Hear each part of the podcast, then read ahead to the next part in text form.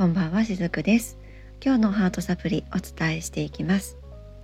毎週日曜日のこのお時間は私のサロンの方でさせていただいておりますレインドロップについてお伝えをしております。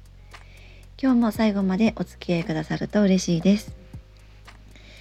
えー、私ですね以前はよくあのサロンの方を飛び出しましていろんなこうイベント会場でですね、えー、例えばこうカードリーディングをしたりとかあとはそうですねヒーリングをしていたりとかもっと以前は、えー、ドリームキャッチャーをね、えー、作るワークショップをやったりとかいろいろとサロンを飛び出しての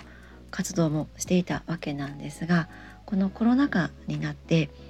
ちょっとそれを控えていたんですね。でまあその代わりにこうオンラインでのセッションっていうのが増えていきまして、え本当にこう全国各地にですねお客様が増えていったっていう経緯もあったりするんですがやっとねここ最近まあもうコロナも、えー、3年弱になりますね。でまあ少しずつこうコロナに対する皆さんの意識も変わってきたりとかあとは本当にその国の方が出すね、えー、規制の方も緩和されてきたっていうのもあってつい先日ですねサロンの方を久しぶりに飛び出しまして初めてレインドロップを、えー、外で外でというかその屋外とかではなくてサロンの外でですね、えー、お客様にさせていただきました。あのー、他のものに関してはですねイベント会場やなんかで、えー、いろんなことをしてきたわけなんですけれどもこのレインドロップに関してはサロン以外のところでお客様にさせていただくっていうのは初めてのことだったのでちょっと下見に行って、えー、こんな風にしようあんな風にしようってやっぱりこのレインドロップって癒しをお届けするのが一番でそのメインになるわけなのでやっぱりこう環境っていうのがすごく大事なんですよね。環境から整えていってそしてやっぱりその環境が生み出すエネルギーっていうのももちろんあるわけなのでいろいろと下準備をしながら当日を迎えました。でこのあのレインドロップをさせていただいた場所は以前から時々お世話になっている、まあ、馴染みのところっていうのもあったので、えー、あまりそういった面ではこう私も緊張することなくカフェにある一角お部屋をね、えー、お借りして、えー、レインドロップをさせていただいたわけなんですがおかげさまであの告知をしたらすぐに2日ほどで、え4名様の枠だったんですけれども、え埋まることもできましてあの本当にありがたく思っております。この時ね参加してくださった方が今日聞いてくださっていたらあの本当にありがとうございました。でねあのちょっと前置きが長くなるんですけどもこの4名様のね中にお一人あのスタンド FM をね聞いてくださってる方がいてでこの4名様皆さん初めて私お会いする方だったんですね。であの初めてお会いする方がねまずスタンド FM を聞いてくださってるっていうのがなんかすごくびっくりしたのと同時にあのとても嬉しかったんですね。でその方がおっしゃっていただいたのはなんかほんわかしてなんかねあのラジオ向きの声ですよねってそ そんな風に言っていただいてなんか私それを言っていただいて本当にあのあこれをまあ地道にと言ってもまだ200回ちょっとなんですけれどもやってきてよかったなって思った瞬間でもありましたやっぱりこの耳でお届けする、まあ、本当に私がこのチャンネルを言っているのは、えいろいろと整う、まあ、聞くサプリっていうことでお届けしているわけなので、まあ、それがあのこの方にはきっと届いていたのかなと思って、えちょっと嬉しくなった瞬間でした。はい、でちょっと前置きが長くなったんですけれどもあの最近のですね、えレインドロップを受けられたお客様との中であったことを今日はご紹介させていただこうかなと思うんですけれども、えー、この方ですね私のレインドロップを受けてくださるの初めての方だったんですね。そしてレインドロップっていうのもあの受けたこともなかったし、えー、どういったものかも知らなかったんだけれどもただなんとなくうわこれどうなのかなって感じたので、えー、受けに来ましたっていうのことをおっしゃっていたんですね。で、えーとね、その方ですね割とこうすごくアクティブな方だなっていうのが第一印象でインスピレーションとして感じたんですけどもただこう少しずつエネルギー状態を見ていきながらレインドロップをさせていただいているとちょっとその普段すごくアクティブに動けている方なんだけれどもうまくそれが自分の中で動けていないっていうのをこのお客様は今感じてらっしゃるんだなっていうのを感じ取ったんですね私の方がですね。でそれをまあちょっとお伝えしたところああっていうふうにおっしゃっていて、まあ、その時はその先をあのその方がお話しすることはなかったので、まあ、そのまま、えー、レインドロップを続けていっていたわけなんですがお背中のね施術に入った時に、まあ、あるオイルを使った時にゴホゴホってね咳き込まれたんですね。でそれはあのお腹の中から出てくる咳き込みというよりは喉のところで咳き込んでいるっていう感じでした。なのでこうイメージ的にはこう空咳みたいな感じですね。コンコンとかこういう感じです。カサッカサっていう感じのね咳をされていたんですね。でまあ、お部屋の乾燥の具合とかもね、えー、喉の渇き具合とかもこの時お客様に確認させていただいたんですが「いえ大丈夫です」っていうことでしたのでそのまま最後までこのレインドロップをさせていただいたんですけれどもアフターセッションの時にですねあのポツッとお話をしてくださったんですね。えー、実はね少し前にコロナにかかったんですってお話ししてくださったんです。でしかもそれは自分が一番初めに、えー、外からもらったものではなくってその方のパートナーが先に、えー、コロナにかかってしまわれてそして自分はそれを移されてしまったんだっていうふうにおっしゃっていたんですね。でその時にそのお話を聞いてあさっきの席はこれだなっていうふうに感じました。でまあそんな風に感じていきながらお話を伺っていると結局その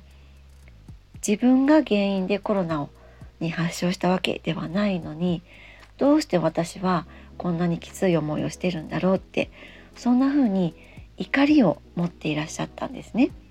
であのレインドロップの時にはチャクラ調整とかヒーリングもしていくわけなんですけれども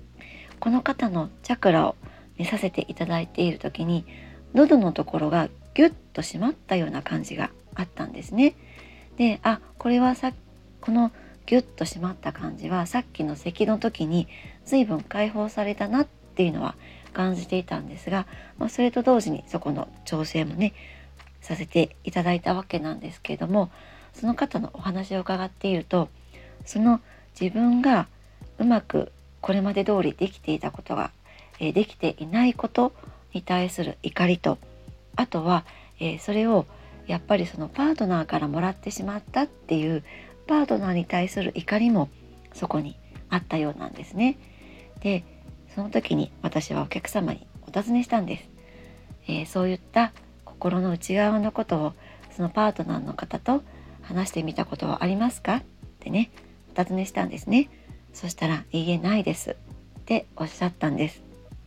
でまあきっとねやっぱりその相手にそういった感情をぶつけてはいけないっていう思いもあったとは思うんですけれどもこのね、えー、怒りっていうのはやっぱりその相手にぶつけることを私も推奨しているわけではないんですがちゃんとあの処理をしていってあげないとずっとそれは未消化なまま自分の体の中にエネルギーとして残ってしまうんですね。怒りのエネルギーが体の中に残ってしまいます。そしてこの方の場合はそれを、まあ、誰にも、えー、打ち明けていないっていうことだったんですね。そのレインドロップを、えー、受けてくださった時に、えー、初めて打ち明けましたっていうのことをねおっしゃっていたんですがあのやっぱりね誰にも打ち明けられないままで自分の内側に持ったままでいるとこんな形で表現をする場所喉のチャクラのところに影響を及ぼしたりするんですね。でそれがまレインドロップを、えー、していく中で、えー、反応してちゃんとこう外にエネルギーを咳を出すことで出せたっていうこともここであったりします。あとはもちろんそのエネルギー的にポンって咳と同時に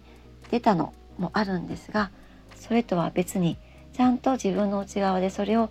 えー、処理していってあげることも大事なんですね。でまあ、そのこともこの方にお伝えしたんですが、えー、この怒りの土台にあるものっていうのがあるんですね。怒りっていうのは第一段階で感じるものではなくて実はこれは第2段階であって第1段階では他の感情を感じています。でそれはいつも、えー、皆さんにお伝えしているんですが怒りの土台にあるものは悲しみなんですね。例えばこの方の場合だったらいつも、えー、アクティブに動けていたものがコロナにかかってしまったことでそれができなくなってしまったそれに対する悲しみを感じていてそしてその悲しみを誰にも打ち明けられないことに対するまた悲しみも感じていてそれが、えー、どんどん自分の内側の中に溜まっていくと、まあ、一種のこうフラストレーションみたいになってしまっていつしかそれが怒りに変わるんですね。でこの時感じているのは例えばこの方の場合だとパートナーにこの方自身は怒りを感じているっていうふうにおっしゃっていたんですが実はそうではなくってそれを自分の内側に持ち続けていることに対する怒りだったりします。どうして私はこれを表に出せないんだろうとかちゃんと自分の内側で、えー、きちんと処理をしていないんだろうとかあとはきちんと相手に対して私はこういう思いを感じているんだけどって言ってやっぱりそのパートナーってそういうことも、えー、やり取りできるエネルギーの交換をできる相手ですよね。でそれができていないことに対する怒りだったりします。皆さんこれはね無意識のうちでこういうことをやっているんですよ。あの自分がね自分で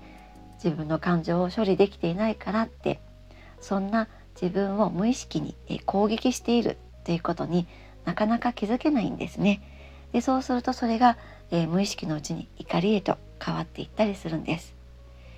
まあ、こういったこともこの時少しお話をさせていただいたんですが、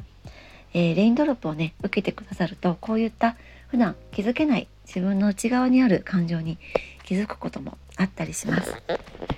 えー、今日はねちょっと長くなっているんですがもう少しここでこの怒りについてお話をさせていただこうかなと思うんですがこの怒りっていうのは実はうまく使うことができるんですね。でそれはどういうふうに使っていったらいいのかっていうとこの怒りっていうのは、えー、生産的に使えることがあります。もう少しそのことについてお話をさせていただこうと思うんですけれども、えー、この怒りをねどんな風に生産的に使うかっていうとこれは、えー、行動を起こすための原動力に変わるわけなんです。先ほどもお話をしましたようにこの怒りの土台にあるものっていうのは第一段階で悲しみがあるわけなんですね。何かしらの悲しみがあっての怒りなんです。そしてその悲しみが怒りに変わる時っていうのは実は自分の理想としていたことを裏切られた時なんですね。でそういった自分の理想としていたことに対して裏切られたっていうふうに感じた時に、えー、ムカッとしたりすると思うんですね。そのムカッときたっていうことは自分の中の引っかかりが何かしらそこにあるわけなんですね。怒りっていうのは自分の理想の在り方が分かったりとかどうなりたいかっていうのも、えー、まあ、自分の願いが分かる時分かる答えがそこにある時なんですよね。怒りを感じてしまうとついそこに、えー、周りの人に対して例えばこう恨みのような感情も抱くことがあるかもしれません。ででも決してその恨みのようなことも悪いものではないんですね。人間なのでそういったものを抱くって、えー、普通のことだと思います。それをかえってこう否定しまうことの方が自分にとって、えー、あまり良くないことなんですね。まあ、それはなぜかっていうとそんな感情を抱く自分はダメだっていうふうに、えー、自分で自分を自己攻撃していることになるからなんです。なのでそういった時には何かその怒りの受け取りに意味があるっていうことを自分でそこに意識を向けてあげることが大事なんですね。怒りが教えてくれたことを知ることが大事であって怒りっていうのは前向きで実は生産的なことでも生かしていくことのできるものなんです。この怒りをうまく使っていけばエネルギーっていうのは重くはなっていきません。この怒りのエネルギーを生産的に捉えて自分が何を大切にしているかっていうところに視点を変えてあげるときっとこの怒りっていうのは次第に癒されていくものだとそんな風に感じています。はい。今日のメッセージはいかがでしたでしょうか？また明日からもお伝えさせていただきます。今日も最後までお付き合いくださりありがとうございました。しずくでした。